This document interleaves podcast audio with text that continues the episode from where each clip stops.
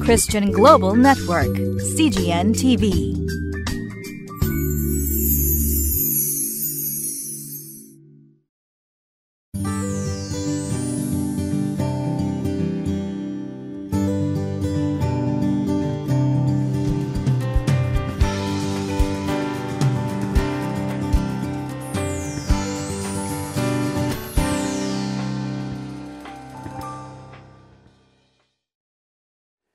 皆さんこんにちは。クライストコミュニティ牧師の大橋健一です。三国連合軍の勝利がエリシャの予言によって与えられました。国を左右する命の水は私たちにとっても命の水です。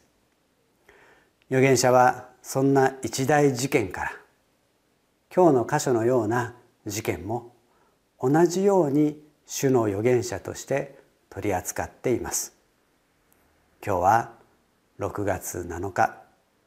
聖書箇所は列王記第24章1節から7節。タイトルは憐れみ深い神が必要を満たされます。今日も私たちに必要な命の水を主が与えてくださっています。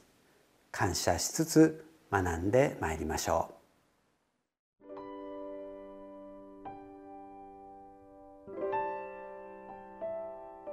列王記第2、4章、1節から7節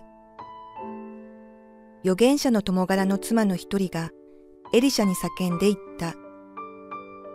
あなたのしもべである私の夫が死にました。ご存知のように、あなたのしもべは主を恐れておりました。ところが、貸主が来て、私の二人の子供を自分の奴隷にしようとしております。エリシャは彼女に言った。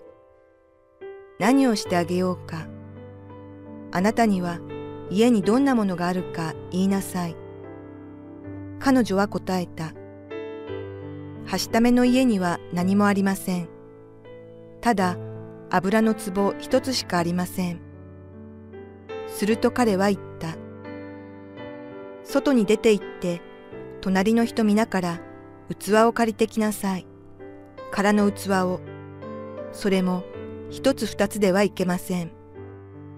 家に入ったなら、あなたと子供たちの後ろの戸を閉じなさい。そのすべての器に油を継ぎなさい。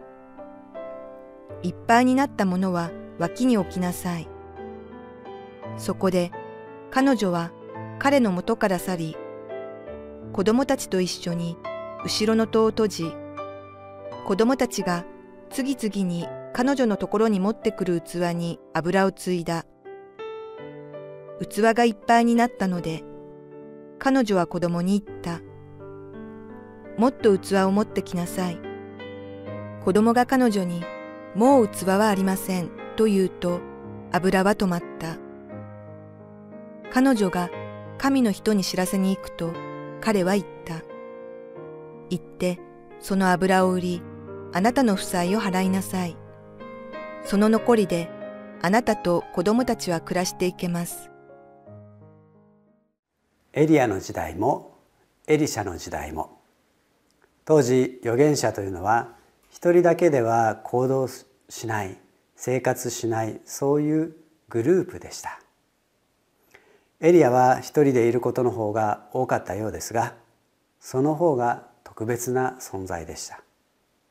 むしろ預言者の一団と言われるようなグループ行動をよくしていたのです。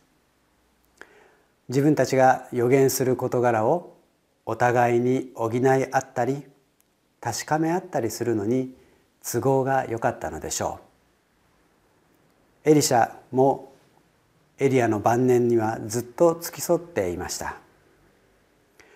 今日読んだ箇所では預言者エリシャの周りにも付き添っている友柄がいたということがわかります。そして預言者を取り巻く家族もいたのです。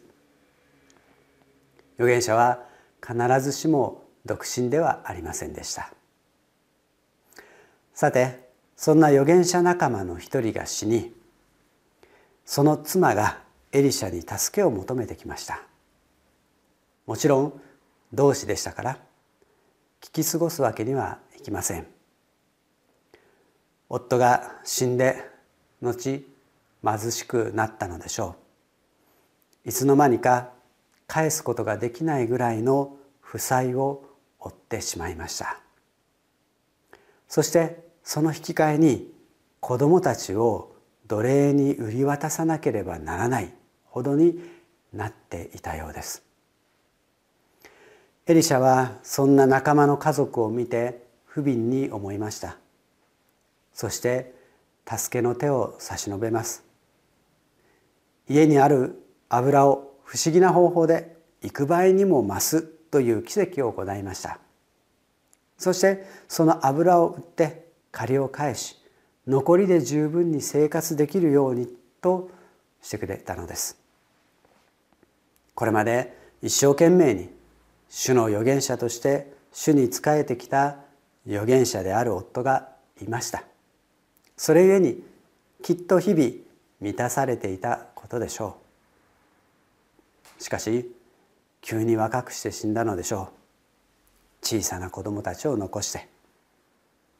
もともと女性たちが仕事をするという文化ではなかったのですから主人がいないということはその家族の死活問題です。これまで一生懸命仕えてきたのに神様はどうしてこんなことをするのだろうかと思う一方で神様は小さな家族を決して見捨てはしないということも教えられるものであります。創造主を信じていない方々の中には時々こう考える方がいます。神様がおられるならどうして苦難にあったりするのですか？全能の神がいれば人間を苦難に合わせないこともできるのではないですか？確かにそうです。全能の神様はそうすることのできるお方です。しかし私たちは私たち人間は高慢な生き物です。自分は自分で生きていける。あたかも自分の命は自分で作り出し成長させてきたと思い込んでいます。そして例外なく私たち人類は死を迎えるということを忘れてしまっているのです。そんな人間が神様がおられるということをどのようにして知ることができるでしょうか。それこそ苦難にでも遭遇しなければ神を知ろうともせず求めようともしないのではないでしょうか。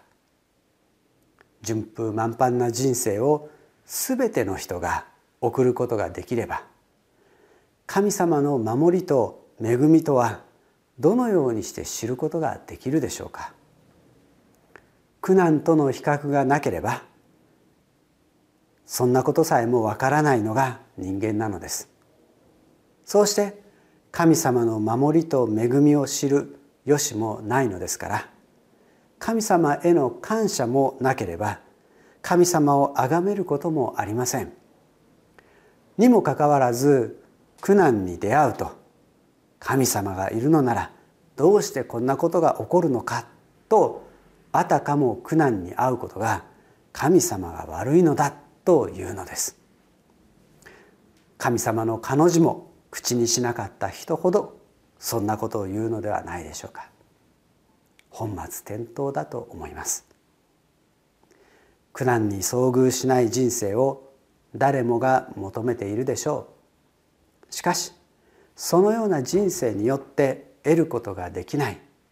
失われてしまうのが神様の存在であるとも言えます。神様の存在を失うことは例外なく死を迎える私たちの命の源を失うことです。であれば地上での苦難を通して神様と出会い神様を信じその苦難を乗り越える力をいただき永遠の命をいただいていることを知ることの方がどれほど豊かな命を得た生涯となることでしょうか。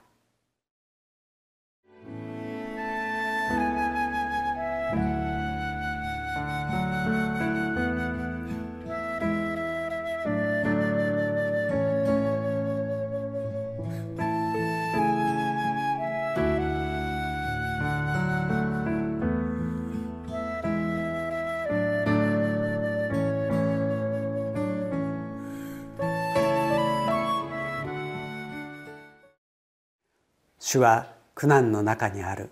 あなたに聞いておられます。何をしてあげようか。どんなものがあるか。と。そうです。主があなたを助けたいと。思ってくださっているのです。何かをしてあげたいと。思っておられるのです。そして。あなたの持っているものを豊かにしてくださるのです。なぜなら。苦難の時には。自分は何も持っていないと錯覚してしまうからです。持っているものに気づかせ主がそれを豊かに用いて助けてくださる方であることに気づいているでしょうか。聞いてくださる主に祈りましょ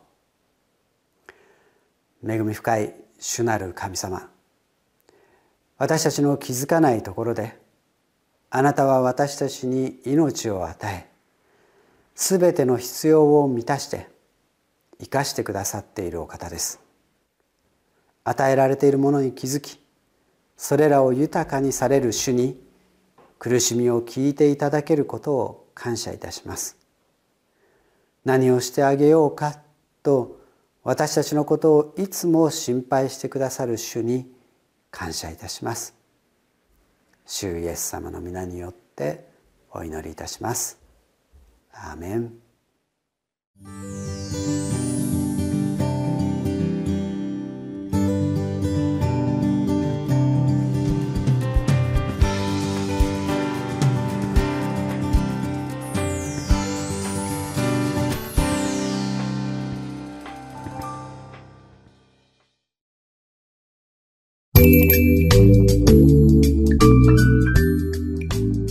Christian Global Network, CGN TV.